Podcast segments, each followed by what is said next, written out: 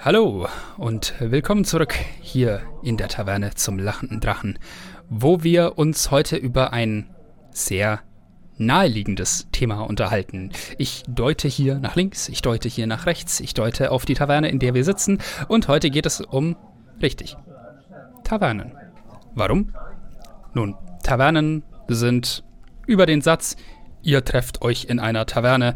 Legendärer und vielleicht auch etwas klischeehafter Bestandteil von RPG-Kampagnen, besonders so in der Dungeons Dragons Ecke, aber auch außerhalb davon. Und äh, wir wollten uns mal ein bisschen überlegen, ist das überhaupt gut? Und ja, warum macht man das eigentlich? Eine bestimmte Taverne, äh, die ähm, nicht ganz so toll ist wie der lachende Drache, in dem wir hier sitzen, aber äh, uns auch nachhaltig beeindruckt hat. Von der wolltest du, glaube ich, erzählen. Ähm, bei der Gelegenheit. Hi, äh, ich bin Philipp. Und ich bin Nina. Hallo. Genau, also wir sprechen, wie Philipp schon meinte, heute über Gasthäuser, Kneipen und Tavernen, wie auch immer ihr die Orte nennt, an denen es was zu trinken, vielleicht was zu essen und noch vielleicht auch einen Platz zum Schlafen gibt. Und ähm, ja, neben der Tatsache, dass wir das Thema einfach interessant fanden, glaube ich, die Episode liegt ein bisschen an mir weil wir hatten ein, wir hatten ein Erlebnis. Wir spielen mit einem Kumpel von uns, dem Tobi, Shoutout zu Tobi, eine Hexenkampagne, also so Grimmsche Fantasy, Märchenwelt, Hexenjäger, Werwölfe. Ihr versteht das Konzept? Kampagne? Und Tobi hat uns mal in ein Gasthaus geschickt. Und ich beschreibe euch jetzt mal dieses Gasthaus. Und zwar hieß das Gasthaus der Stiefel oder zum Stiefel? Also auf jeden Fall, man ist in den Stiefel gegangen. Und wir wurden vorher schon gewarnt, weil es lag in einer dunklen, etwas zwielichtigen Gasse, wo nachts so ein bisschen ungute Charaktere herumhängen. Man musste zur Tür rein, die Treppe nach unten und dann gab es einen Balken, wo man erstmal Geschicklichkeit würfeln musste, ob man sich an diesem niedrigen Balken am Ende der Treppe den Kopf anstößt. Und jedes Mal, wenn einer reinkam und gegen den Balken gelaufen ist, gab es erstmal eine Lokalrunde und alle haben sich zugeprostet und demjenigen, der sich gerade den schmerzenden Schädel gerieben hat. Auf jeden Fall kam am Ende der Treppe, wenn man es unter diesem Dachbalken durchgeschafft hatte, in einen verräucherten Kellerraum. Er war bevölkert von nicht der gehobensten Klientel. Es gab deftiges Essen, es gab viel Alkohol und es gab ziemlich massives Glücksspiel und manchmal ein bisschen Schlägereien. Und äh, woher die Taverne ihren Namen hatte, war, dass von der Decke Stiefel hingen. Und wir waren dann eine Weile dort und konnten dann irgendwann beobachten, dass jemand betrunken von seinem Barhocker gekippt ist und sofort waren seine Trinkgenossen bei ihm, haben seine Stiefel ausgezogen, die Stiefel oben über die Dachbalken geworfen und die sind dann halt da hängen geblieben. Und ja, so kamen immer neue Stiefel dazu. Wir sind dann tatsächlich auch in dieser Taverne übernachtet und es gab im Obergeschoss ein Zimmer, in dem nur Hühner gelebt haben. Es wurde uns dann so erklärt, dass ja, es gab keinen Hinterhof, aber sie brauchen halt Eier und da oben das Zimmer, das war frei und deswegen leben da jetzt die Hühner. Und eine aus unserer Gruppe wollte abends noch ein Bad nehmen. Das ist, sie ist die sauberste von uns. Und ja, sie kam dann in den Raum und da stand dieser Zuber. Und der, sie war nicht die erste, die diesen Zuber benutzt hat, sehr eindeutig. Aber die Wirtin hat ihr dann, nachdem sie das Wasser mit ihrem Finger probiert und abgeleckt hatte, äh, bescheinigt, dass das Badewasser so jetzt schon noch passt. Genau. Und wie man vielleicht aus dieser ausschweifenden Erzählung merkt, ist mir dieses Gasthaus sehr in Erinnerung geblieben. Und dann habe ich angefangen, drüber nachzudenken, ja, warum eigentlich? Die Frage habe ich dann noch ein bisschen ausformuliert und kam dann auf äh, die folgenden Fragen für heute, nämlich, was macht manche Gasthäuser eigentlich erinnerungswürdiger als andere? Und welche Funktionen haben Gasthäuser eigentlich in unseren Kampagnen? Und ich glaube, dann haben wir auch noch ein paar äh, witzige Ideen für Gasthäuser und ihre Besucher ausgegraben, nur zur Inspiration. Genau, wie ihr vielleicht auch gemerkt habt, gab es heute auch kein Intro. Dafür gibt es dann ein Outro. Es macht dann am Ende Sinn, irgendwann. Genau. Und ich glaube, es ist fast sinnvoller, wenn wir mit der Frage anfangen, welche Funktionen Gasthäuser erfüllen in einer Kampagne. Und wir benutzen das Wort Gasthaus jetzt mal sehr weit, was auch immer bei euch ein Gasthaus dann tatsächlich leistet. Ich denke, wir können da schon ein wenig differenzieren, indem wir sagen, was für einen Zweck erfüllt eine Taverne für die Charaktere, aber auch was für eine Funktion erfüllt die Taverne für die Spielleiterin oder den Spielleiter. Mit welchem von beiden willst du anfangen? um zu sein, habe ich das hier gar nicht so ausformuliert, äh, weil ich gemerkt habe, dass die meisten Sachen irgendwie ein bisschen ineinander übergehen. Genau, aber ich fast, also ich glaube fast, vielleicht den Spielleiter? Mhm. Machen wir das doch. Versuchen wir das. Ich fange mal an. Für jemand, der so ein Spiel leitet, ist eine Taverne ein super Setting für den Einstieg einer Kampagne. Deswegen dieses Klischee von, ihr trefft euch in einer Taverne als typischer Einstieg. Denn in einer Taverne sind naturgemäß viele Leute und es ist ebenso naturgemäß eine recht informelle Stimmung, in der man miteinander quatschen kann, in der man feiern kann, in der man auch viele Möglichkeiten hat, den eigenen Charakter schon mal so ein bisschen auszuspielen und äh, allen zu zeigen, wie diese Figur wohl tickt. Das ist aus meiner Sicht ein ganz wichtiges Element davon. Und ähm, an der Stelle, ähm, ich habe mir überlegt, eigentlich, wenn man ein Trinkspiel über unseren Podcast machen würde, dann müsste eines der Felder davon, äh, von diesem Bingo, das man da machen könnte, müsste sein Matt Colville-Referenz. Denn äh, das mache ich jetzt auch wieder. Auch der hat ein wenig mal darüber erzählt, warum Tavernen so toll sind. Und er hat gemeint, eine Taverne, und das finde ich sehr erhellend, eine Taverne ist ein Mikrokosmos. Eine Taverne spiegelt wieder, was draußen vor der Türe ist. In einer Taverne sind verschiedene Leute aus verschiedenen Schichten, aus verschiedenen gesellschaftlichen Gruppen zugegen und die kann man da schon mal so ein bisschen beobachten. Man kann vielleicht beobachten, ob die einander mögen, ob die einander überhaupt nicht mögen. Und man kann Dinge ihre Vorzeichen vorausschicken lassen. Man kann Foreshadowing betreiben. All das ist in diesem so einfachen Setting einer Taverne möglich. Genau. Hast du da noch Ergänzungen? Ähm, also auf jeden Fall hatte den Punkt auch, dass Taverne erstmal Treffpunkte sind, der Ort, wo Leute zusammenkommen und wo sich dadurch dann auch Neuigkeiten äh, verbreiten und Gerüchte. Genau, das ist eigentlich, also deswegen nimmt man das ja auch als Einstieg, weil man da halt die Möglichkeit hat, mit möglichst vielen interessanten Nichtspielercharakteren in Kontakt zu ähm, kommen. Also zwar sowohl von denen, die irgendwie aus den umliegenden Dörfern oder umliegenden Ort halt sind, als auch von Fremden auf der Durchreise. Genau, die dann auch wieder Sachen von nicht nur quasi diesem umliegenden Ort mitbringen können, sondern auch von noch weiter weg. Also du kannst auch über dieses Gasthaus quasi in die Welt rausgucken, wenn du das willst. Genau, und was ich aber vor allem am wichtigsten dafür finde, ist, dass, und deswegen fängt man da auch so oft an, dass das Gasthaus ja quasi ein Ort ist, an dem sich die meisten Nichtspieler und Spielercharaktere zwischendurch wiederfinden könnten, ohne dass es zu unrealistisch ist, weil es relativ egal ist, wer sie sind oder wo sie herkommen, weil sonst kriegt man die manchmal ein bisschen schwierig unter einen Hut. Aber egal wo sie herkommen, jeder braucht irgendwann einen Ort, um sein Köpfchen ab abends abzulegen. Und ich glaube, das macht, macht diesen Reiz aus, dort zu starten. Ja, und das macht definitiv auch den Reiz aus, dahin öfter mal zurückzukehren, ja. Das, das ist ein sehr guter Punkt. Also man geht ja nur zurück, wenn die Taverne gut gemacht ist, aber dazu kommen wir später. Zum nächsten Punkt, warum ist eine Taverne im Spiel für die Charaktere wichtig? Hatte ich noch gefragt. Dazu würde ich sagen, ähm, natürlich müssen sie erstmal irgendwo wohnen. Außer man spielt gleich in einer Kampagne, wo die Leute von Anfang an ein Schloss haben. Das wäre ein anderes Kapitel. Aber es ist ein Ort, wo man einigermaßen sicher mit Glück übernachten kann. Vielleicht auch furchtbar unsicher. Das kommt dann auf die Taverne an und auch darauf, ob man die Auswahl zwischen mehreren Tavernen hat an einem Ort, wie dem auch sei. Ein anderer Grund ist, klar, man braucht was zu essen. Und man braucht vielleicht auch Auftraggeberinnen oder Auftraggeber. Und auch die findet man halt gerne mal in einer Taverne, wo man die Leute halt auch relativ unauffällig ansprechen kann. Also wenn vielleicht eine Person von politischer Wichtigkeit, wenn man was von der will, dann äh, ist es relativ auffällig, äh, zum Dienstsitz dieser Person zu gehen und zu sagen, äh, hey, kann ich mal mit Lord so und so sprechen? Und dann sagt die Sekretärin, nö.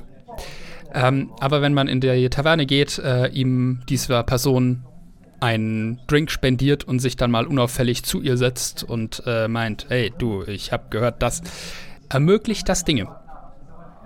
Ich habe gerade überlegt, in welche Taverne du jemals reingehen würdest, in der Lord so und so sitzt. Wow, das ist eine krasse Taverne. Es ist halt die einzige am Ort. Sie hat ein Monopol auf allen Alkohol. Elegant. Da muss jeder hingehen. Na gut. Ja. Also ich dachte noch, dass, äh, da kam ich so ein bisschen drauf über Fontiers Einhorn, wo es uns jetzt in Elturel die ganze Zeit hin verschlägt, ähm, dass Gasthäuser ja auch, ich sag mal, ganz gewöhnliche, nützliche Alltagsfunktionen für die Spieler haben können. Also in Fontiers Einhorn gehen wir ja zum Beispiel nicht nur, weil es da was zu essen gibt, sondern weil es da Bäder gibt und weil es da Entspannung gibt und weil wir gemerkt haben, dass wir, wenn wir denen nur genug Geld geben, wir die Dienstboten dort, das sind ja keine Dienstboten, die Angestellten dort, einfach auf alle möglichen Aufgaben für uns schicken können, was uns ziemlich entspannt. Genau, und ich glaube, dass umso mehr Dienstleistung eine Taverne anbietet, desto wahrscheinlicher ist es, dass die Spieler dorthin zurückkehren werden, was dann auch dem Spielleiter wieder Anknüpfungspunkte gibt. Und ja, das halt einfacher macht zu wissen, meine nächste wichtige Figur hocke ich mal in diesen Gastraum. Die Wahrscheinlichkeit, dass meine Spieler dorthin zurückgehen, ist relativ hoch. Und ich habe immer so eine, so eine kleine Liste an Sachen, wo ich dachte, dass ähm, man die vielleicht in der Taverne sogar noch benutzen kann. Ähm, genau, also viele Dienstleistungen stehen ja schon im Dungeon Masters Guide oder im Spielerhandbuch, aber man kann natürlich auch exotischere Dinge anbieten, solange es halt Sinn macht und irgendwie gut gemacht ist. Also natürlich, es gibt in der Taverne erstmal äh, was zu essen und was zu trinken. Es gibt, wenn man Glück hat, Zimmer, die man mieten kann. Dann gibt es vielleicht ähm, einen Stall, in dem mehr oder weniger exotische Dinge dann rumstehen. Also was heißt Dinge? Tiere. Kreaturen man wird, wie du schon gesagt hast, auf jeden Fall irgendwie Arbeit finden, sei es, weil, ja, keine Ahnung, also entweder sitzen da wirklich Leute, die gegebenenfalls Arbeit haben, oder der Wirt weiß irgendwas, vielleicht gibt es sogar ein schwarzes Brett, weil das ist ja der Ort, wo man wahrscheinlich neben dem Marktplatz am meisten ähm, hinkommt. Dann gibt es auf jeden Fall Ent Entertainment, sage ich schon, ja, im Prinzip Unterhaltung halt. Also es gibt, wenn man Glück hat, Musik, vielleicht gibt's Tanz, vielleicht ist gerade ein Bade da und erzählt irgendwelche Geschichte, vielleicht äh, werden Spiele gespielt oder ja, vielleicht gibt's auch Glücksspiel. Ähm, genau, wenn, also ich, ja, wir waren noch nie an dem Punkt, dass wir das gebraucht hätten, aber vielleicht kommt es irgendwann dazu, dass es auch ein Ort sein könnte. Ja, natürlich kannst du deine 50.000 Taschen, die du mit deinen äh, Wertgegenständen hier rumträgst, hier lassen. Hier, wir schließen das für dich ein. Vielleicht kann man von der Taverne aus auch Briefe verschicken. Vor allem, wenn es irgendwo so eine Taverne am Rande der Welt ist, macht es vielleicht Sinn.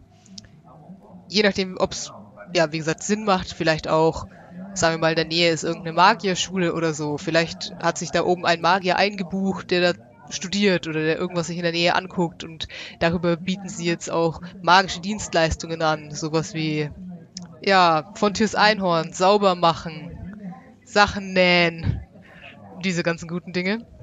Genau, dann kann man natürlich auch, weil wir schon bei Waschen sind, seine Sachen waschen lassen, man kann seine Sachen flicken lassen, man kann jemanden bestimmt äh, schicken, um hier die Rüstung mal wieder aufzupolieren. Genau, und man kann, wenn man Glück hat, baden. Das ist jetzt schon eine ziemlich lange Liste, aber ich glaube, man kann sie noch beliebig erweitern, eben auf ungewöhnliche Dienstleistungen hin.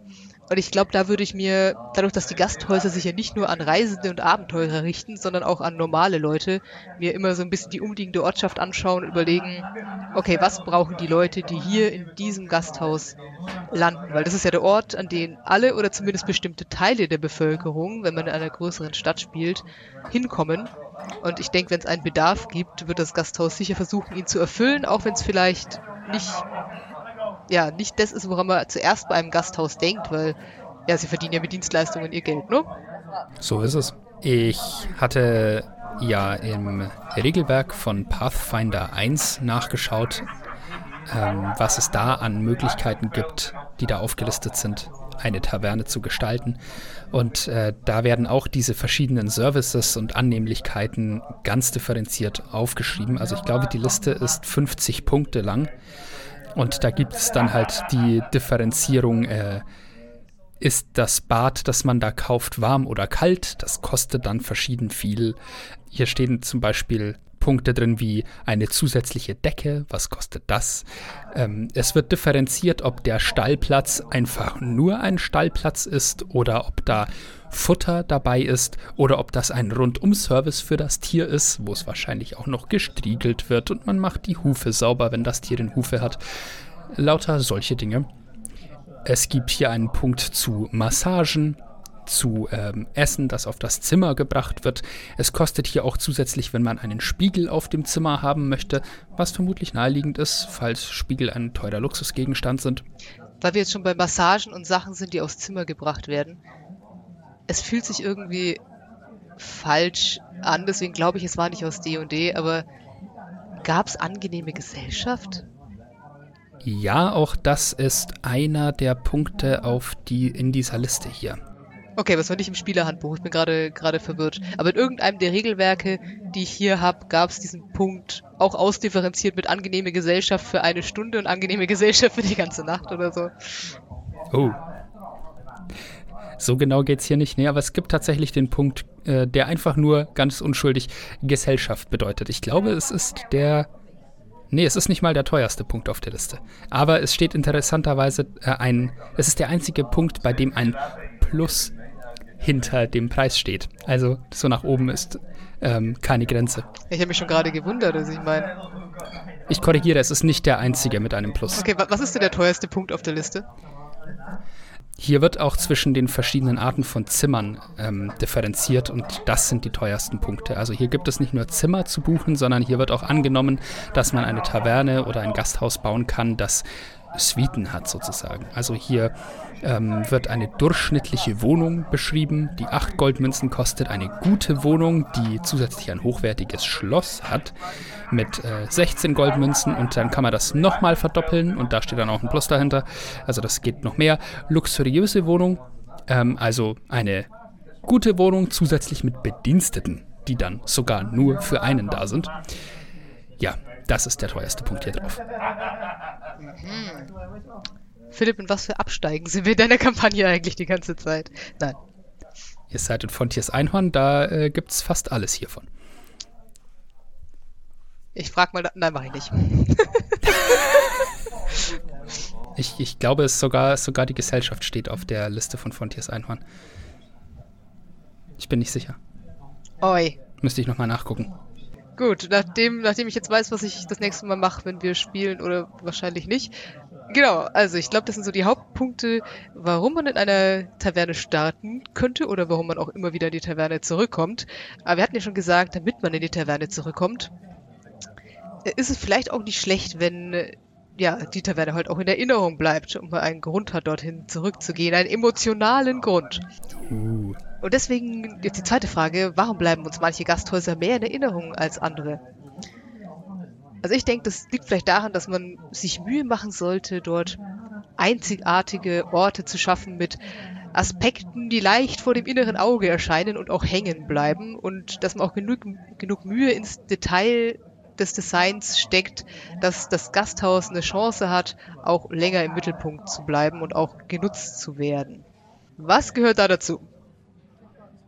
Nun, ich denke, eine ganz tolle Sache ist, so etwas wie im klaffenden Portal oder äh, klingt im Englischen besser, das Yawning Portal in äh, Waterdeep, also in der, einer der größten Städte des Settings der vergessenen Welten. Ist es das, wo in der Mitte des Gasthauses einfach dieses Loch zum Abyss ist oder so?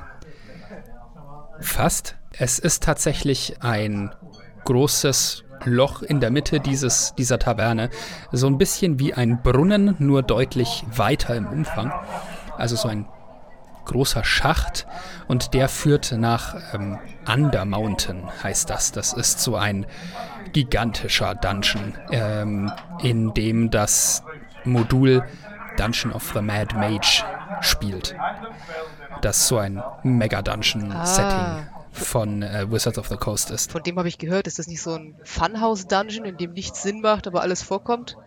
Nicht unbedingt, beziehungsweise nicht der gesamte Dungeon. Aber da gibt's, ich glaube, es gibt irgendwie, es gibt für jeden Levelaufstieg ein Stockwerk.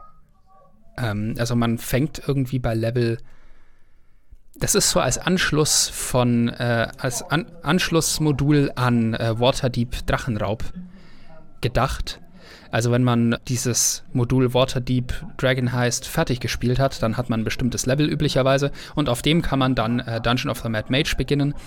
Und jedes Mal, wenn man da ein Stockwerk dieses Dungeons geschafft hat und eins weiter runtergestiegen ist, dann steigt man ein Level auf. Und jedes dieser Stockwerke ist völlig anders als alle anderen und äh, hat ein Theme, das dieses Stockwerk prägt, mit meistens irgendeiner Form von Endgegner oder großer Herausforderung. Okay, das ist schon ganz schön Funhouse. Aber spoiler mich doch mal. Was ist ganz unten? Ganz unten war dann, glaube ich, tatsächlich äh, dieser Mad Mage, also Alastair heißt er, glaube ich. Das macht ganz schön viel Sinn. Was ist wohl am Ende vom Dungeon vom Mad Mage? Es ist dieser Mad Mage. Gott, ich bin so dumm. Da sind tatsächlich ziemlich abgedrehte Sachen. Also äh, ich glaube, ich spoiler nicht zu viel, wenn ich sage, es gibt einen Raum, in dem zwei Fleischgolems an Fitnessgeräten trainieren. Also Handeln stemmen und so Zeug. Und erstmal überhaupt nicht darauf reagieren, wenn jemand da reinmarschiert und die anguckt. Das fand ich sehr anschaulich und sehr witzig. Ew. Fitnessstudio auch eine gute Erweiterung für jedes Gasthaus. Und wenn ihr jeden Tag für zwei Wochen eine Stunde da drin trainiert, kriegt ihr eins mehr Stärke, was weiß ich. Das klingt eigentlich ziemlich cool. Und äh, wir brauchen dann aber auch irgend so einen Stammgast, der irgendwie nur auf Aussehen trainiert und total aufgepumpt aussieht, aber eigentlich gar nichts reißt. ich sehe schon, ich sehe schon die, die Ideen sprudeln. Ja. Genau, aber wie kamen wir da, wie kamen wir da hin? Worauf wolltest du raus mit dem Yawning Portal? Stimmt, wir, wir waren bei, wir waren bei, was macht Gasthäuser erinnerungswürdig? Es hilft, wenn man irgendein abgedrehtes, total einzigartiges Element drin hat, wie zum Beispiel diesen Schacht nach Under Mountain, aus dem manchmal auch Trolle emporsteigen und äh, auf die Gäste losgehen, weswegen der Wirt da auch ein magisches Schwert unter dem Tresen hat, falls mal sowas angelaufen kommt. Ja, das, das hilft. Cool.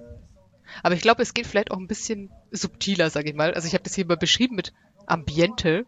Weil ich glaube, also Gasthäuser, selbst wenn sie nicht so abgedreht sind, die sind ja nicht alle gleich. Also wie im echten Leben, also wenn man abends weggeht, dann geht man ja auch an Orten vorbei und denkt sich, hm, das sieht nach mir aus, hm, das sieht nicht nach mir aus. So. Also, wie, also auch im echten Leben haben die ja ein bestimmtes Aussehen und einen bestimmten Flair und ziehen deswegen auch bestimmte Gäste an. Also manche sind, wie du vorhin meintest, elegante Hotels, wo jeder so seinen eigenen äh, Bediensteten hat und manche sind so kleine Nachbarschaftstreffpunkte, wo man aber komisch angeschaut wird, wenn man als Auswärtiger reingeht. Manche sind gerade in, andere sind alt eingesessen, manche haben Verbindungen zur Unterwelt der Stadt, manche sind mehr so Familienorte, die zwar freundlich sind, aber wo die ganze Zeit die kleinen Kinder rumrennen.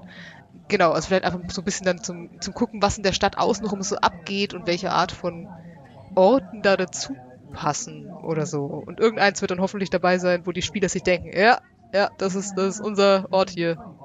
Der mit den Familien. Ich glaube aber, ähm, dass das schließt sich auch nicht unbedingt beides aus. Ähm, also ich glaube, vielleicht, vielleicht ist es auch sinnvoll, wirklich äh, ganz konkret und recht gründlich so einen Flair eines Lokals auszuarbeiten, wenn das so ein Stammtreffpunkt für die Gruppe wird. Aber ich denke, wenn man ein Gasthaus, in das die Leute nur einmal kommen, interessant gestalten will, dann glaube ich, hilft die Dampfhammer-Methode von ich baue da irgendwas rein, das super abgedreht ist. Ja, man weiß ja nie, ob sie noch, äh, ob sie nicht vielleicht noch mehrmals kommen. Entschuldigung, ich, ich hänge gerade noch an dem Gedanken fest, weil du gerade meintest, es schließt sich nicht aus und da war ich noch bei Familientreffpunkt und beim Yawning Portal. Deswegen kriege ich jetzt den Satz, die kleine Kerstin möchte im Dungeon abgeholt werden, nicht mehr aus meinem Kopf. Das ist nicht gut. Wer hat das Kind darunter gelassen? Der Wirt findet das nicht gut. Oh. Möchtest du ein paar Beispiele für besondere Eigenschaften von Tavernen aus der Random-Tabelle aus Pathfinder? Ja, ich möchte auf jeden Fall ein paar Beispiele aus der Tabelle. Was ich hier zum Beispiel drin habe, die äh, Dinge, die halt besonders auffällig sind, ähm, ist, der Laden ist voller Katzen. Was äh, unter hygienischen Gesichtspunkten wahrscheinlich nicht so toll ist, aber naja. Das ist witzig, ich habe ja auch so ein Ding gefunden mit, also dass Gasthäuser witzig werden, wenn man ihnen ich weiß nicht, ob das schon ein ausgewachsenes, also ein Yawning Portal Ding ist, aber quasi so, so eine kleine Eigenheit, die dann in Erinnerung bleibt. Und da war irgendwie auch so ein Punkt dabei mit, der Besitzer hat eine Katze und du stolperst beim Reingehen sofort über die Katze und musst 10 Gold dafür zahlen oder so. auch das ist nicht übel. Ähm, ein anderes Beispiel ist, hinter dem Tresen steht die ausgestellte, mumifizierte Gestalt eines lokalen Helden. Ew. Alternativ ist es der erste Betreiber, ausgestopft hinter dem Tresen. Ew. Und äh, ein sehr sympathischer Punkt auch, nervige Gäste werden vom Balkon geworfen. Er hat sein Brot verloren, er hat sein Brot verloren in den See. Mit Gewichten an den Füßen. Wie kennst du dich aus Asterix? Ja, okay. mit Gewichten an den Füßen kam danach. Echt? Ja. Oh. In den See, in den See, mit Gewichten an den Füßen. Stimmt, das war, wenn man dreimal sein Brot verloren hat, ne? Das kann gut sein. So genau habe ich es nicht in Erinnerung. Ich schaue so Film später. Egal, ja. Aber nochmal zurück zu subtileren Methoden und Flair und was macht eine Taverne aus. Da hast du, glaube ich, noch ein paar Punkte. Wahrscheinlich kommt man auf die meisten auch von selbst, aber ich finde es immer schön, wenn man Sachen nochmal zusammengefasst hat. Also ich muss sagen, ich habe bei der Recherche für die Episode nochmal ziemlich viel gelernt darüber, was beim lachenden Drachen in meinem Kopf noch fehlt. Deswegen kommt ihr heute auch erst am Ende der Episode, weil quasi die ersten Webseiten, die ich mir dazu durchgelesen habe, sind gleich mal eingestiegen mit Dein Gasthaus ist keine Zwei-Mann-Operation. Das wird nicht hinhauen vom Arbeitsaufwand her. Und ich habe mir den lachenden Drachen angeschaut und dachte mir, ups. Aber ich, ich habe es geschafft. Das ist immer noch eine Zwei-Mann-Operation. Es ist nur nicht sehr gut.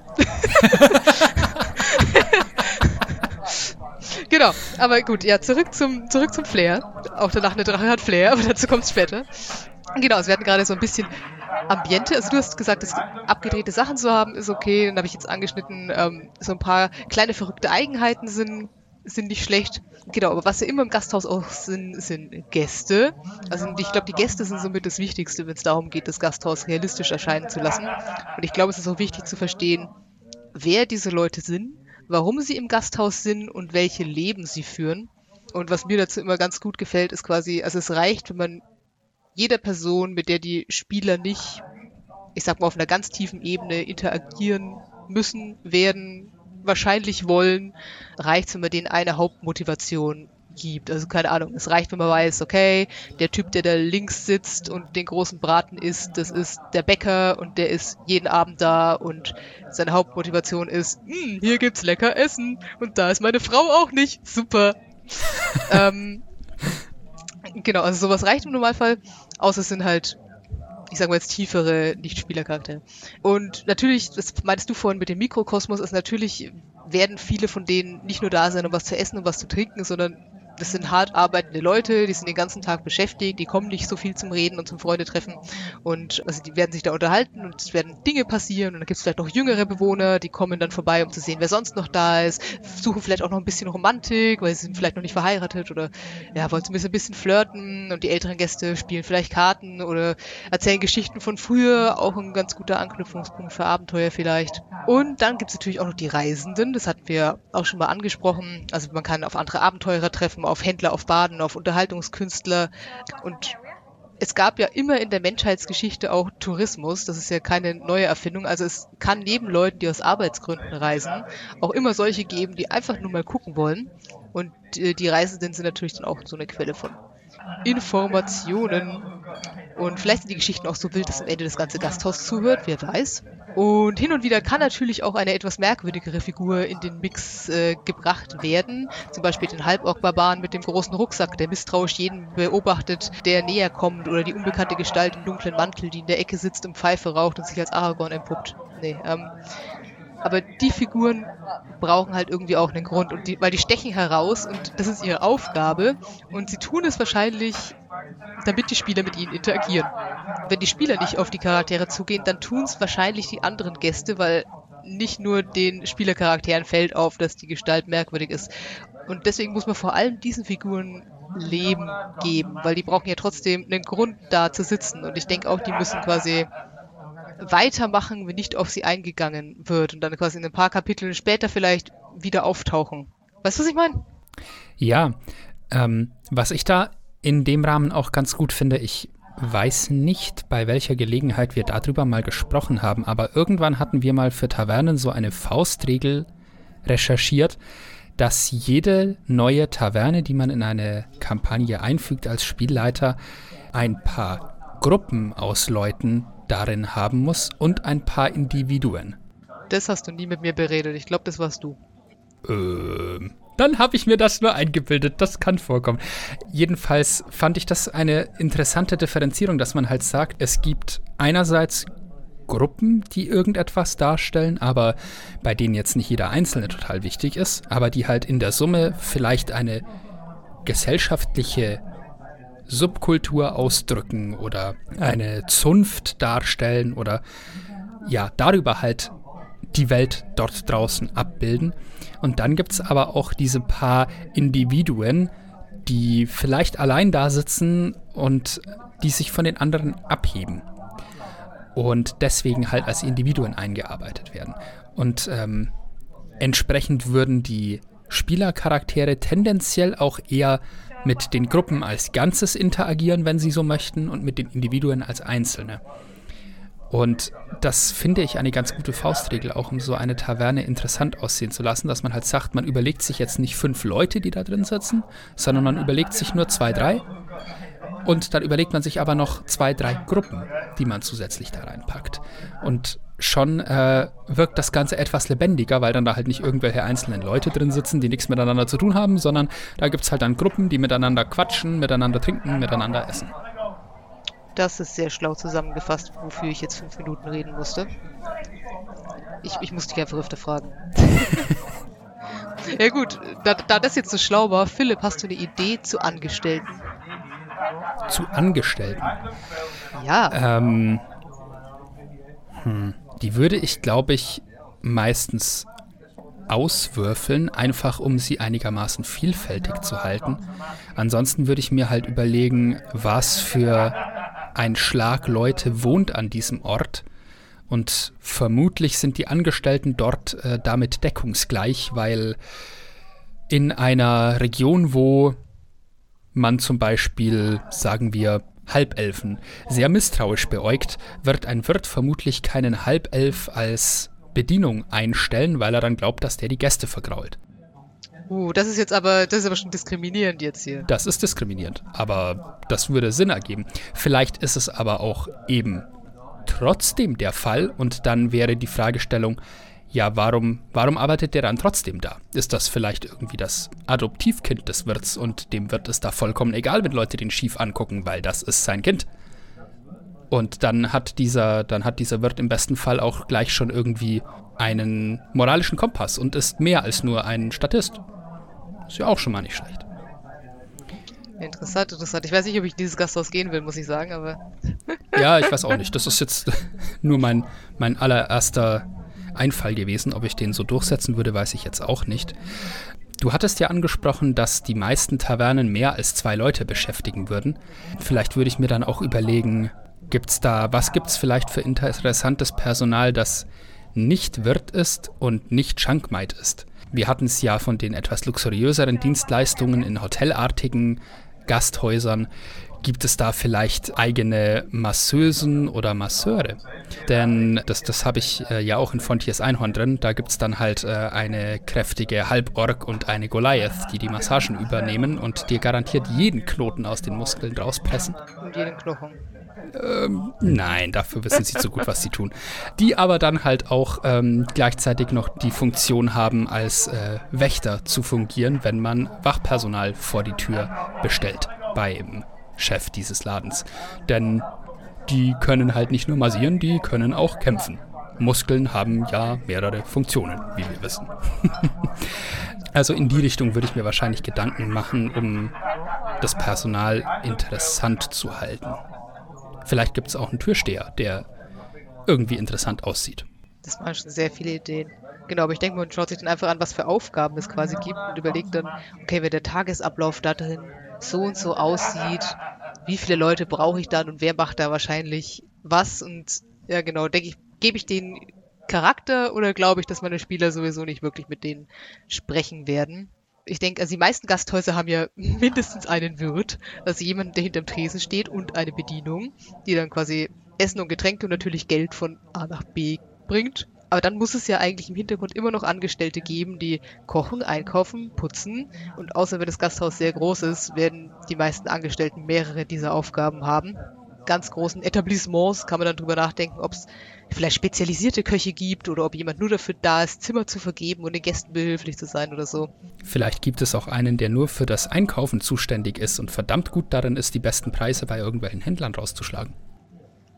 Ja, wir sind Dungeons and Dragons Shopping Queen. Yeah. Hier, diese Tomaten die waren halb so teuer wie gestern. Was? Also man, man merkt, ich habe diese Serie nie geschaut. Okay, aber ich habe ich hab auf jeden Fall gelernt, es gibt die Abende, wo in den Gasthäusern das äh, meiste los ist, aber es gibt ja auch tagsüber Sachen zu tun. Also man muss ja irgendwann mal auch was reparieren, man muss putzen, man muss Ställe ausmisten, wenn man Ställe hat. Genau, also ich habe gelernt, dass schon eine kleine Taverne bis zu zehn Angestellte haben kann, nur damit der Laden läuft. Der lachende Drache hat keine zehn Angestellten. Deswegen läuft er nicht. Ähm. Nein, der, der, läuft hervorragend, ja. Ich, ich, werde das später ausführen. Aber auf jeden Fall, worauf ich raus will, ist, ich glaube, man sollte sicherstellen, dass es genügend Angestellte auf jeden Fall gibt für alle verrückten Dinge, die die Spieler vielleicht machen wollen. Vor allem, wenn das Gasthaus öfter frequentiert werden soll, sollte man sich vielleicht dann auch Gedanken machen, wer diese Leute sind, die dort arbeiten und den Spielern die Möglichkeit geben, sie kennenzulernen. Genau. Also ich glaube, man muss auf jeden Fall immer auf Rollspielen eingestellt sein hier. Improvisation hilft. Ja, und ich glaube, das ist vor allem für den Spielleiter in dem Moment auch ein bisschen anstrengend, weil man ist ja alles in dieser Taverne. Also man, man ist die Angestellten, man ist die Gäste, man ist der merkwürdige Fremde, man ist die Musik, man ist, keine Ahnung, immer noch jeder, der von draußen neu reinkommt. Boah. Sperrstunde, da kommt keiner mehr rein. ja, genau. Und die interagieren ja auch alle miteinander. Also ja, Gasthäuser sind, Gasthäuser sind äh, gar nicht so einfach. Aber sie machen Spaß. Das ist korrekt. Und dann habe ich noch einen Punkt, den habe ich immer hinter den Kulissen genannt. Also wir sind immer noch bei dem erinnerungswürdigen Teil. Ich weiß nicht, ich habe das Gefühl, in meinen jüngeren Kampagnen, also in meinen jüngeren Jahren, habe ich den Punkt öfter gebraucht, weil wir einfach ständig an Orte gegangen sind, wo wir nicht hätten hingehen sollen. Deswegen lasse ich, habe ich den drin gelassen also ein Gasthaus kann ja auch realistischer wirken, wenn man drüber nachdenkt, was alles so gebraucht wird. Und nur falls sich die Spielercharaktere mal in der Küche oder in der Speisekammer wiederfinden, weiß man, was so alles rumsteht. Also ich meine, Fleisch, Gemüse von den umliegenden Höfen, Früchte der Saison, Milchprodukte, Gewürze, Kräuter, keine Ahnung, wird Bier gebraut, lagert Wein im Keller, gibt es hier vielleicht auch irgendwas Außergewöhnliches zu finden? Was ist in den Fässern, was ist in den Säcken, was ist da hinten in der Kiste? Wie macht man da Licht? Gibt es irgendwo einen Raum nur mit Kerzen? Benutzen Sie Öllampen? Also gibt es irgendwo jede Menge Öl? Wie sieht das Geschirr aus? Wie wird geheizt? Kohle, Holz, wilde Magie? Heizpilze. wird geputzt und wenn ja, wann und wie? Und wie gut? wie gründlich. Äh, ich sag nur dieses ekelhafte Badewasser im Stiefel. Ich komme nicht drüber weg, wie die Wirtin den Finger reingesteckt hat und meinte, das ist noch Huhn. Boah. Das, das war nachhaltig verstörend. ja. Wir sind, wir sind noch nicht reingegangen. Ich bin, ich bin noch mal zum Dorfbrunnen zurück und habe mich da gewaschen. Damit will ich nur sagen, ich glaube, sich so ein bisschen Gedanken drüber zu machen, was in der Taverne alles vorhanden ist und äh, wer in der Taverne wann was tut, kann schon viel beitragen. Also, und selbst wenn es nur ist, ja, es wird morgens halt Frühstück für alle gekocht. Es kommt aus einem großen Pott. Das heißt, wenn ihr morgens aufwacht, riecht es schon voll lecker nach, keine Ahnung, süßem Brei oder so, was weiß ich. Vielleicht ist der Zimmerjunge schlampig und putzt nie unterm Bett und inmitten der Wollmäuse glitzert irgendwas in der Ecke. Vielleicht habt ihr eure also vielleicht gibt es einen Waschservice und ihr habt das teure neue Kleid zum Waschen gegeben und dann ist es mitsamt der Wäscherin verschwunden. Oder vielleicht wird immer freitags Brot gebacken, aber jetzt ist schon Sonntag und das Mehl ist immer noch nicht da. Könntet ihr doch mal auf der Straße nach Osten nachgucken, wo das Mehl ist. Hey, Abenteueridee. Hm. Vielleicht liegt es nur daran, dass ich das im echten Leben auch sehr gerne mache, aber ich bin ein sehr großer Fan von Speisekarten. Ich bin Philipp auch dankbar, dass er das immer macht. Also ich bin dir dankbar, dass du das immer machst. Äh, und ich mag es auch, wenn die Speisekarte den Charakter des Gasthauses widerspiegelt, selbst wenn das bedeutet, dass alles, was da drauf ist, anachronistisch und unlogisch ist. Essen und Trinken machen mir Spaß und da so viele Leute heutzutage ihr Essen fotografieren, kann mir niemand erzählen, es wäre nicht wichtig. Argument. Nom nom nom nom. Wie machst du denn deine Speisekarten, wenn wir schon bei Speisekarten sind? Das erste ist dass ich mir für das Aussehen der Karte überlege, ob sie handgeschrieben ist oder gedruckt. Denn je nachdem, in welchem Setting man spielt, gibt es ja Buchdruck. Zum Beispiel ist offizielle Ansage von äh, den Leuten von D&D, dass es in den vergessenen Welten Buchdruck gibt. Ähm, das heißt, da gibt es auch gedruckte Speisekarten. Ähm, was natürlich auch erklärt, warum es da viele davon gibt. Ähm, und die halt vielleicht auch an, auf verschiedenen Tischen rumliegen, während äh, in einem Setting, wo das nicht der Fall ist, gibt es wahrscheinlich nur eine Tafel über dem Tresen, wo das draufsteht. Und da gibt es vielleicht auch nur zwei, drei verschiedene Sachen. Das reicht ja. Ähm, wie mache ich die Speisekarten? Äh, ich überlege mir, ich habe die eigentlich alle gleich kategorisiert, ne? also in so Getränke, Essen, anderes, also Dienstleistungen. Und ähm, dann benutze ich tatsächlich viel diese äh, Beispiel-Speisekartenpunkte aus diesem Pathfinder-Rollenspielbuch. Ähm, und das würfel ich dann aus und äh, dann schaue ich auch meistens, ob äh, da Dinge dabei sind, die relativ günstig sind und Dinge, die relativ teuer sind. Denn ähm, wenn man in ein in ein Restaurant geht heutzutage, ist es ja auch üblicherweise so, es gibt relativ günstige Speisen, die halt vielleicht nicht ganz so viel hermachen. Und es gibt teure Speisen, die mehr hermachen, um halt verschiedene Klientel gewinnbringend bedienen zu können. Denn nicht jeder wird den Kaviar bestellen, wenn es ihn denn gibt, oder was sind typische, relativ teure Essen? Wild oder sowas wahrscheinlich. Ähm, Hummer. Hummer, ja, sehr, sehr gängiges Beispiel. Ähm, Natürlich je nachdem, welches Klientel man überhaupt haben will. Also vielleicht gibt es ja auch Gasthäuser, wo wenn du den Kaviar nicht bestellen kannst oder willst oder gar nicht reinkommst, die sehen dich fünf Meilen gegen den Wind. halt, das macht yep. mit Sehen nicht so viel Sinn. Sinne sind wichtig. Ja, immer. Aber ja, das, stimmt. Es gibt sicherlich auch, äh, man sollte sich bei der Speisekarte auch Gedanken machen, was für eine Taverne das ist. Also du hattest ja schon Fontiers Einhorn aus meiner Kampagne, aus meiner laufenden angesprochen. Das ist ein Nobelschuppen und der versteckt das auch nicht.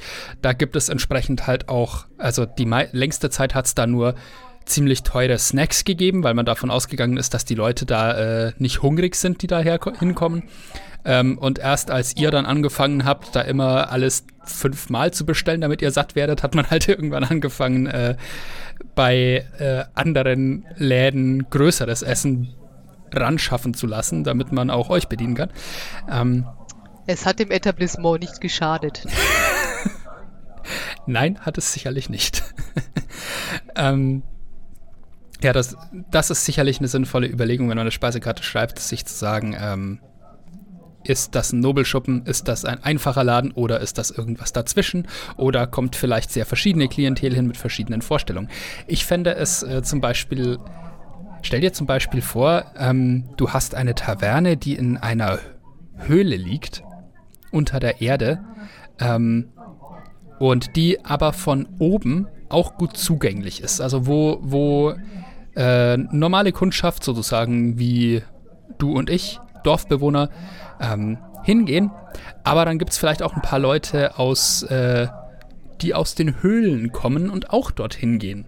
Und vielleicht ist dann die Speisekarte so ein, eine bunte Mixtur aus äh, recht unspektakulären Speisen und dann ist halt auch so Zeug dabei, dass äh, zum Beispiel Dunkelelfen oder Zwerge oder andere Bewohner des Unterreichs in einem Setting äh, gerne essen.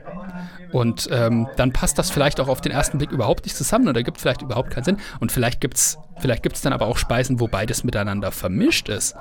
Das wäre dann ja auch spannend.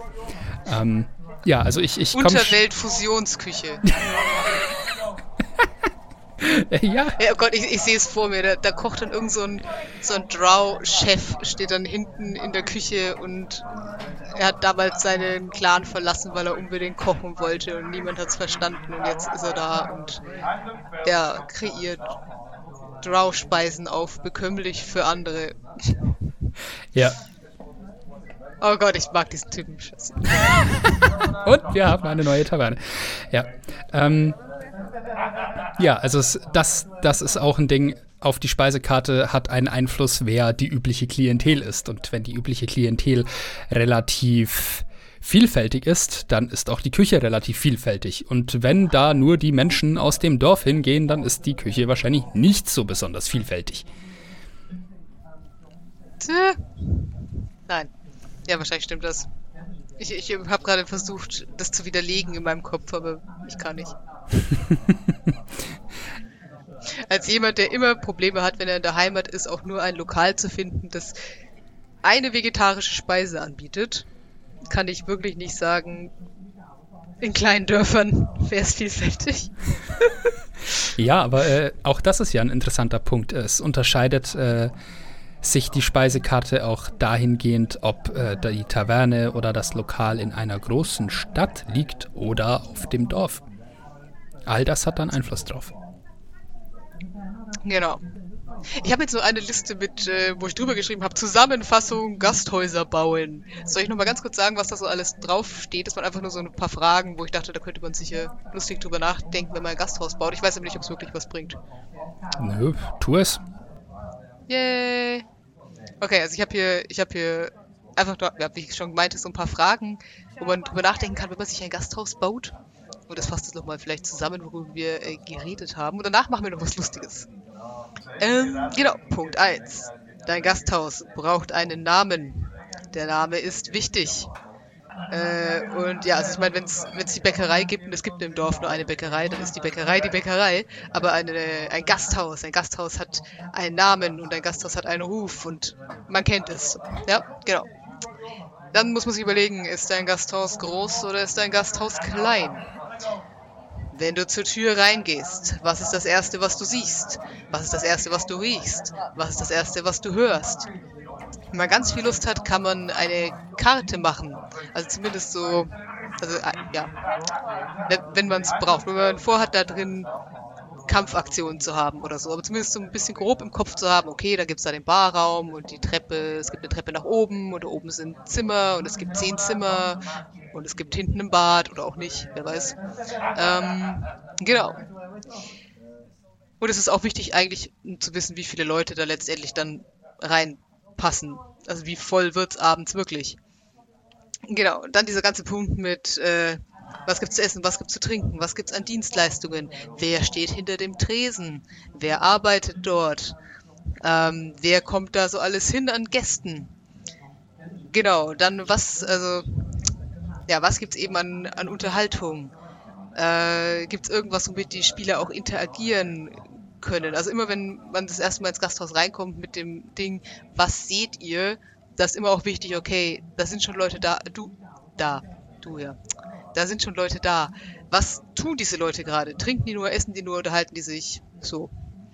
Ähm, genau, dann hatten wir auch schon gesagt, solche Eigenheiten tun Gasthäuser nicht schlecht. Also das kann was Großes sein, wie dieses, äh, dieses Portal, aber es kann auch was Kleines sein, wie zum Beispiel, hey, es gibt viele Katzen oder zum Beispiel ein Fontiers Einhorn hat sich eingebürgert, weil das der Besitzer so ein ziemlich sauberer, ordentlicher Elf und unsere Gruppe hat ja doch einen Waldläufer und einen Fürbolg.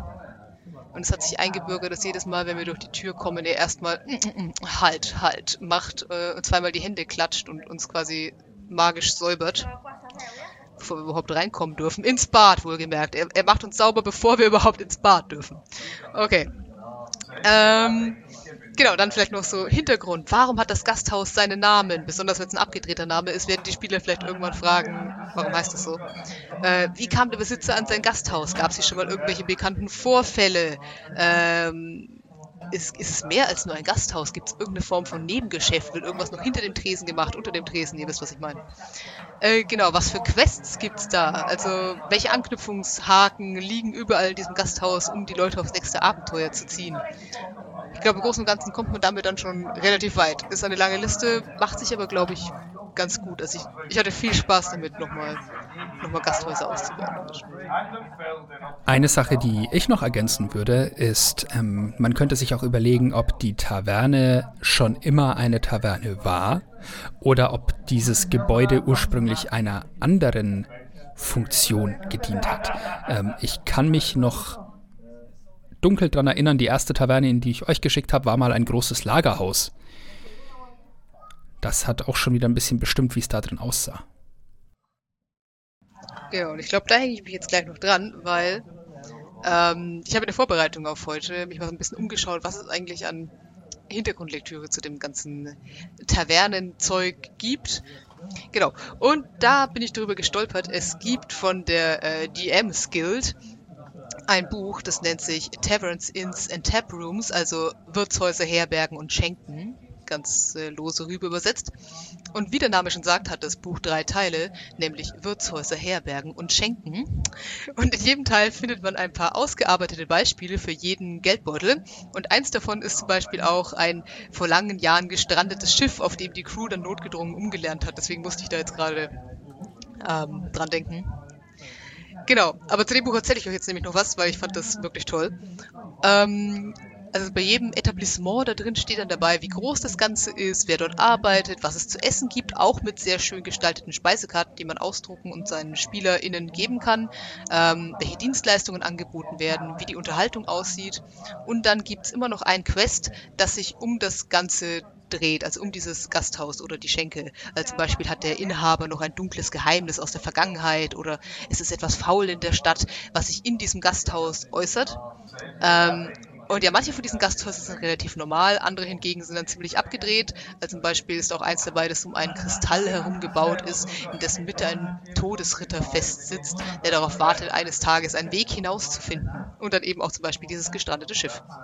Ähm, ich habe mir noch ein Beispiel rausgesucht, das ich lustig fand und äh, erzähle euch das in Kurzfassung zu eurer Belustigung und damit ihr entscheiden könnt, ob ihr euch das Buch vielleicht äh, zulegt. Ich bekomme von denen kein Geld, ich finde es nur wirklich ein sehr schönes Buch.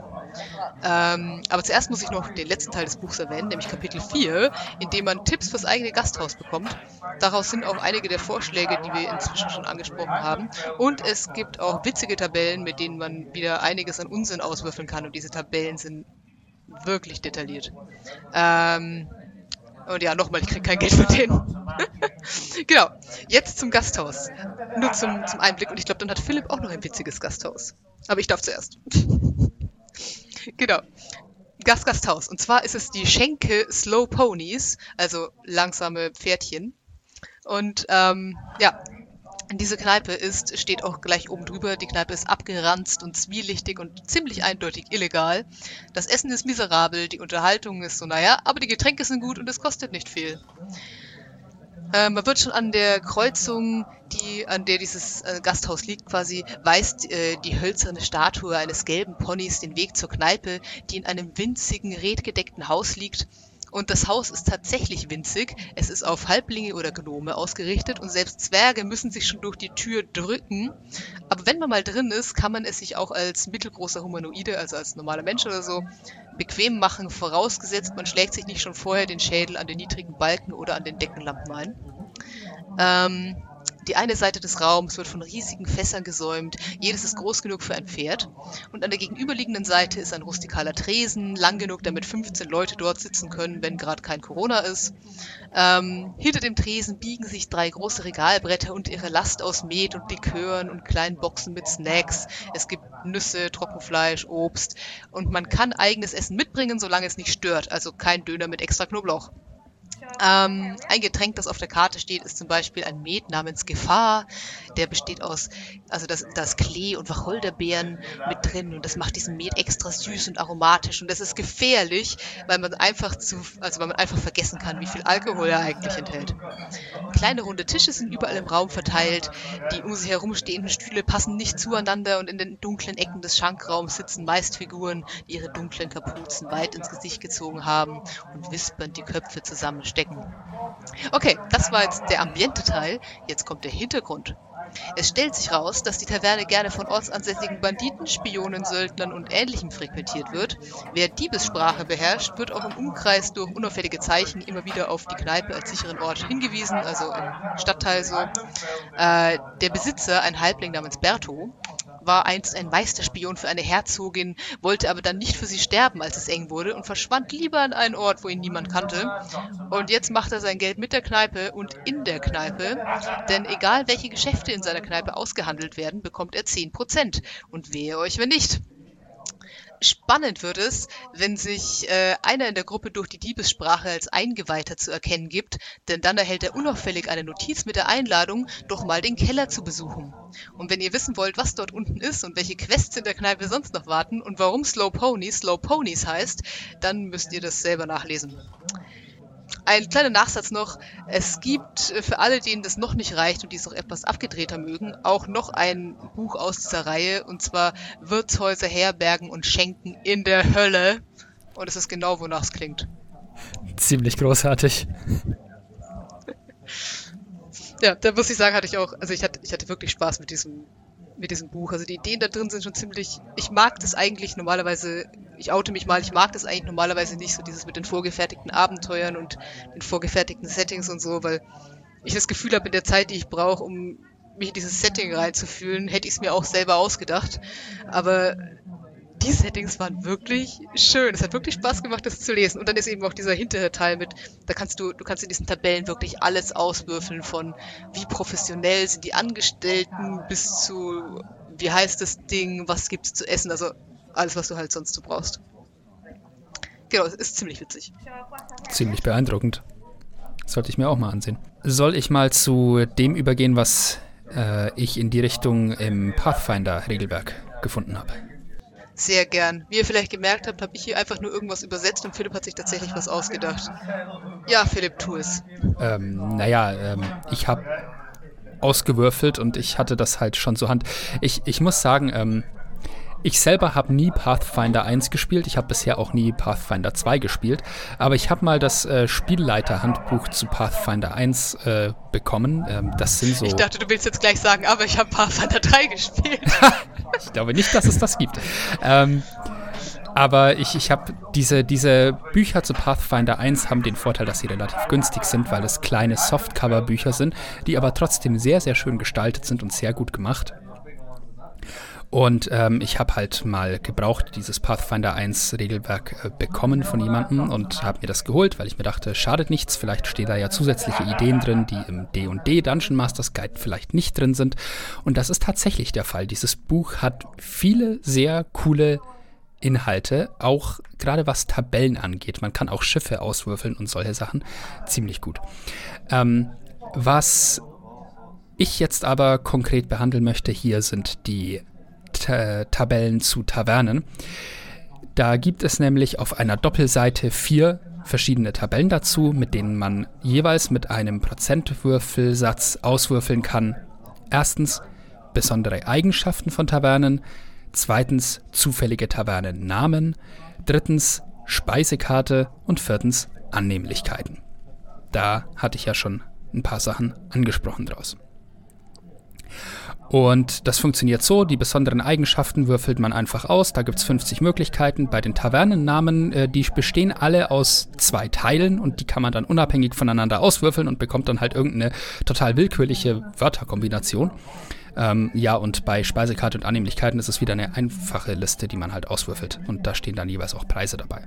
Beispiele dazu. Zu den besonderen Eigenschaften habe ich ja schon was erwähnt. Da gibt es zum Beispiel äh, eben dass es voller Katzen ist, dass es teilweise eingestürzt ist oder dass jemand etwas vorsingen muss, bevor er bedient wird. Was ich mir recht interessant vorstelle, weil auf die Frage Sing was ist, glaube ich, niemand von den Spielern vorbereitet das wäre witzig, wenn quasi der Inhaber so ein, so ein gescheiterter Barde ist oder so. Oder, oder, ein, oder ein Lehrer, der früher Baden unterrichten musste und das jetzt nicht mehr erträgt, wenn Leute kein Talent haben. Und wenn du kein Talent hast, musst du gehen. Oh, okay, ja, das hat was. Zu den zufälligen Namen ein paar Beispiele wären, was daraus kommen kann: der leere Kragen, der durstige Riese oder die versoffene Mantikore. Auf der Seite der Speisekarte gibt es zum Beispiel Gänschen mit Zwetschgenkäse, Haggis, Erntefestsuppe oder Markklöße, die man da auswürfeln kann. Jetzt, in der Verso jetzt im versoffenen Manticore, oder? Äh, allgemein. Achso, ich hatte, ich dachte, das ist sehr okay.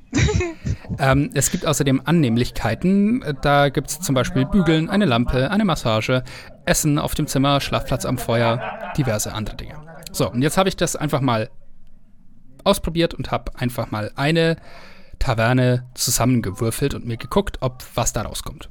Ah, das passiert jetzt. Also ich dachte, ich dachte, was du jetzt gerade vorgelesen hast, waren schon das waren einfach die Kombination. Nee, das waren einfach Beispiele, die äh, eben in diesen Tabellen zu finden sind. Aber jetzt habe ich das mal wirklich komplett random ausgewürfelt und ich bin gespannt. da etwas draus gemacht.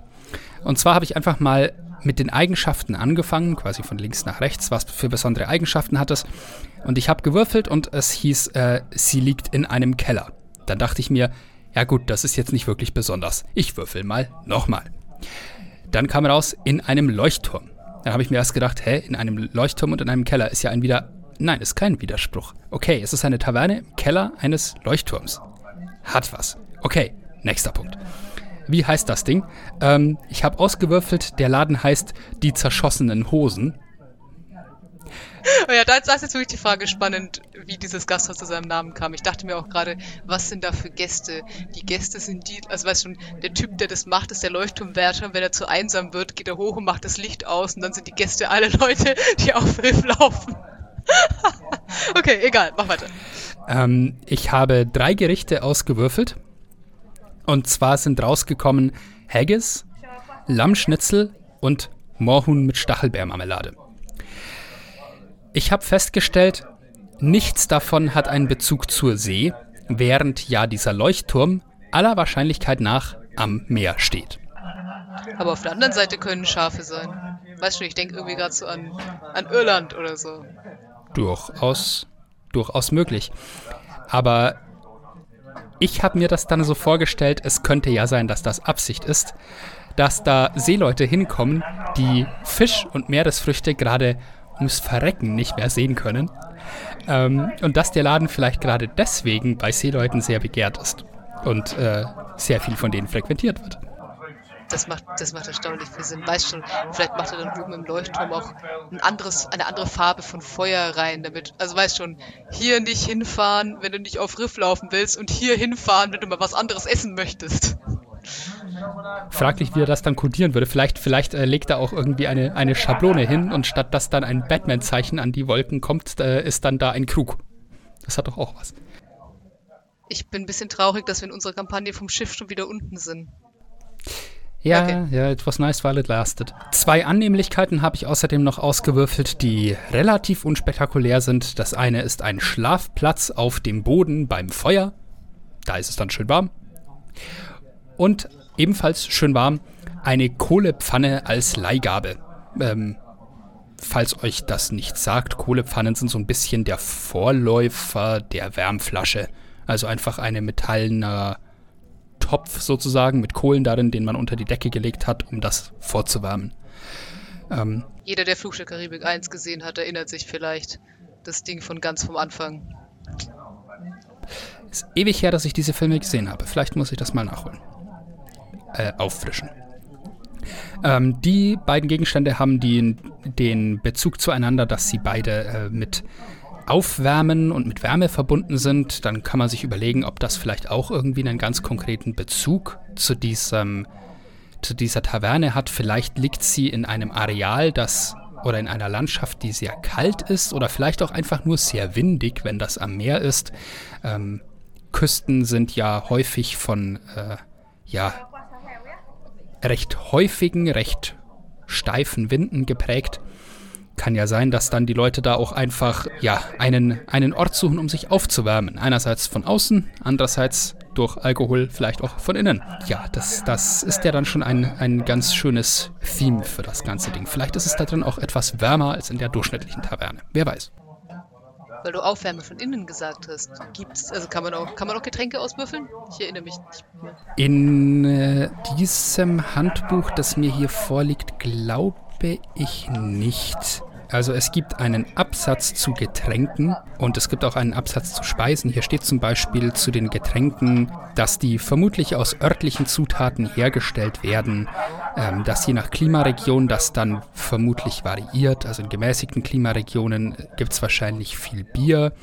Gibt es viel Bienenzucht in der Umgebung, ist Met sehr wahrscheinlich. Es gibt im äh, Witcher einen Abschnitt, wo sie einem äh, Imker über den Weg laufen und da gibt es total viele Imker in der Gegend und da gibt es dann auch viel Met. ähm, in trockeneren Regionen wachsen Trauben besser als Getreide und da ist dann Wein vorherrschend. Und wenn Ernteeinträge ganz niedrig sind oder Ackerland selten, dann gibt es vermutlich so Zeug wie vergorene Ziegenmilch, Kaktussaft oder noch ausgefalleneres Zeug. Dann schreiben sie hier aber auch, dass man ja dabei nicht aufhören muss und dass es in einer Taverne in einer von Magie geprägten Welt noch viel abgedrehtere Sachen geben kann, die aus Fantasiepflanzen gemacht werden oder sogar in irgendeiner Form aus Monstern. Äh, hier steht, eine Taverne in der Nähe eines Sumpfes könnte spezielle Getränke aus watschelnden Pflanzenwesen destillieren, äh, Zeug, das mächtig einschlägt. Quasi wie das Vieh, aus dem es gemacht ist.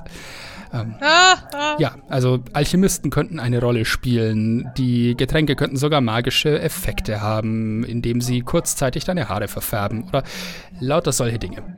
Meine Eltern wollten immer, dass ich an die Uni gehe, aber ich dachte, ich bin Chemiker, ich brenne Schnaps.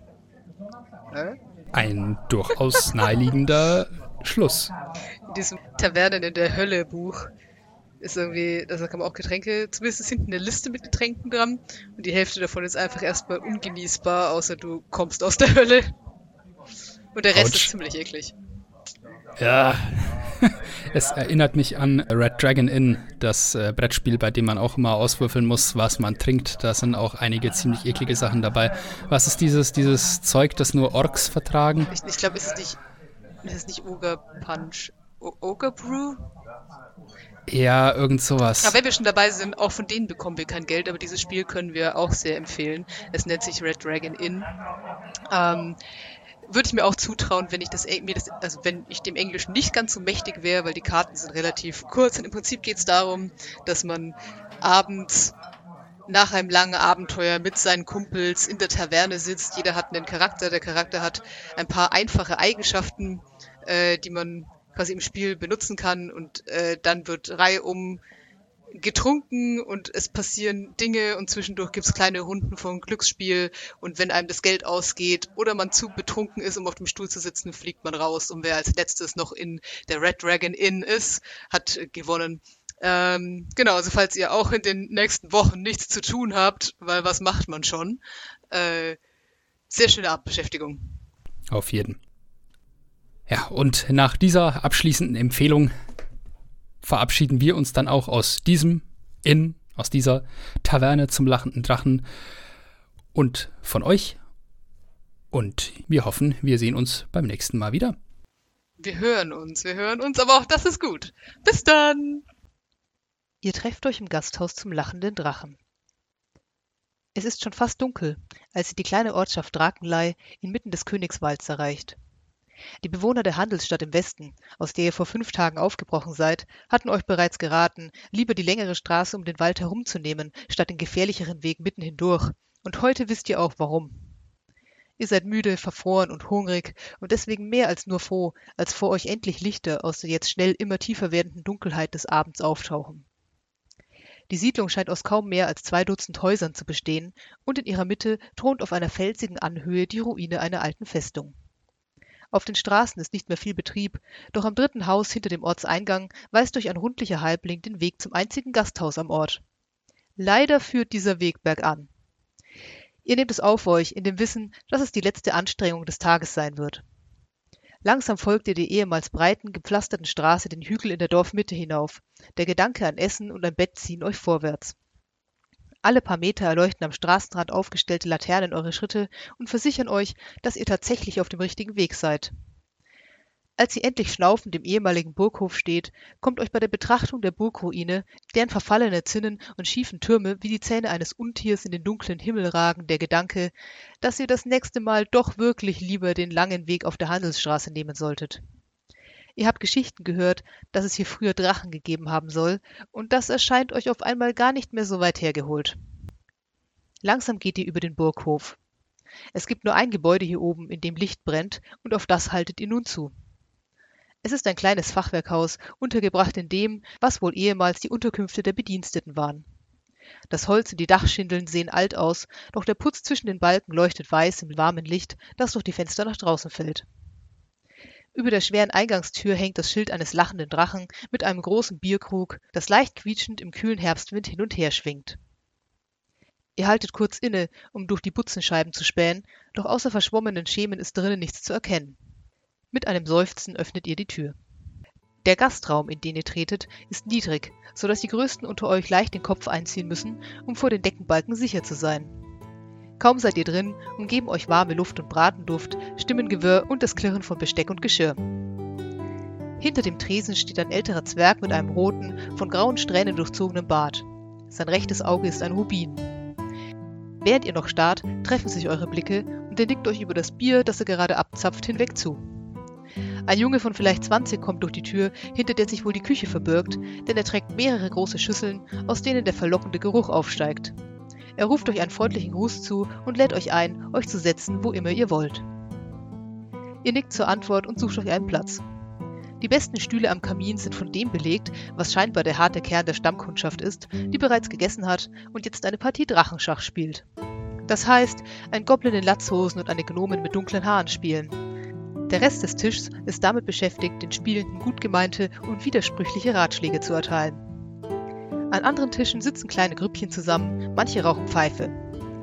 In der Ecke neben der Tür spielt eine Gruppe älterer Damen Karten. Ihr setzt euch an einen Tisch an der gegenüberliegenden Wand unter den wachsamen Blick eines ausgestopften, einäugigen Schuhhus. Die massiven Holztische sind alt und voller Dellen und Kanten und das Holz glänzt von Jahrzehnten der Benutzung. Kaum habt ihr es euch ein wenig bequem gemacht, taucht der Junge mit den rotblonden Locken neben eurem Tisch auf, der bedient. Er stellt sich als Gal vor und präsentiert euch auf Nachfrage die kulinarischen Möglichkeiten, was nicht sonderlich lange dauert. Es gibt keine Karte, jeden Abend gibt es nur ein warmes Gericht, meist einen mehr oder weniger deftigen Eintopf oder einen Braten und dazu frisch gebackenes Brot. Heute ist es der Eintopf. Als ihr euch umseht, bemerkt ihr allerdings, dass einige der Gäste Extrawürste bekommen haben. Dabei handelt es sich nicht zwingend um Würste. Ein molliger junger Mann, der allein am Tresen sitzt, hat einen Teller mit dicken Käsebroten, neben ihm schlürft ein Kobold Eier aus einem Korb. Der Gnom am Nebentisch verspeist genüsslich ein Stück Apfelkuchen und ist dabei in ein Magazin vertieft, von dessen Titelbild allein ein Kleriker rot würde. Ihr bekommt danach schnell raus, dass ihr so gut wie alles bestellen könnt, solange es bodenständig ist. Die meisten von euch entscheiden sich für die herzhafte Variante, denn das scheint hier die Spezialität zu sein. Dazu bekommt ihr ein dunkles, vollmundiges Bier. Gerade seid ihr mit dem Essen fertig, da tönt der Ruf Letzte Mahlzeit durch den Schankraum. Kurz darauf kommt ein breitschultriger Elf mit tannengrünen Haaren, dessen stark vernarbtes Gesicht im Feuerschein nicht schöner wird, aus der Küche. Er tauscht ein paar Worte mit dem Zwerg, bevor er sich einem der kleinen Grüppchen im Raum anschließt. Die Drachenschachrunde hat sich inzwischen aufgelöst. Jetzt, wo ihr nicht mehr hauptsächlich mit dem Essen, Trinken und Aufwärmen beschäftigt seid, merkt ihr, dass die Einheimischen euch mehr oder weniger neugierige Blicke zuwerfen. Im Lauf des Abends zeigt sich, dass das hier kein schüchterner Landstrich ist. Bald sitzen mehrere Dörfler bei euch am Tisch, fragen euch aus, wo ihr herkommt, wo ihr hingeht und wer ihr komischen Gesellen überhaupt seid. Euch wird klar, das hier, das ist ein verrückter Haufen, der eurem eigenen in nichts nachsteht. Erst als der Wirt sich Stunden später anschickt, seinen Gästen deutlich zu machen, dass er allmählich gerne schließen würde, fällt euch auf, dass ihr euch noch nicht um Zimmer gekümmert habt. Ihr habt inzwischen schon drei verschiedene Einladungen von Leuten aus dem Dorf, doch der Gedanke an den Abstieg lässt euch höflich ablehnen. Ihr packt eure Sachen zusammen und Gal führt euch nach draußen und einmal über den dunklen Hof zu einem der Türme. Er schließt die Tür im Erdgeschoss auf und ihr folgt ihm eine schmale, steile Treppe nach oben, die unter dem Einfluss mehrerer Humpen Bier nicht ganz ohne ist. Oben angelangt kommt ihr in einen rechteckigen Raum. Die Luft steht und es ist kühl im Zimmer. Ein Zeichen dafür, dass nicht zu viele Reisende hier Halt machen. Doch es scheint alles da zu sein, was man braucht. Die raue Fassade hatte nicht vermuten lassen, dass es hier drin richtig gemütlich ist. Am meisten interessieren euch jetzt die Betten mit den großen fluffigen Kissen. Morgen geht die Reise weiter, vorausgesetzt ihr kommt jemals wieder diese Treppe nach unten. Aber jetzt wisst ihr, mitten im Königswald liegt ein Dorf und in der Mitte des Dorfs liegt ein Gasthaus, in dem das Essen gut ist und das Bier ehrlich und in dem selbst die wildesten Reisenden noch jemanden finden werden, der verrückter ist.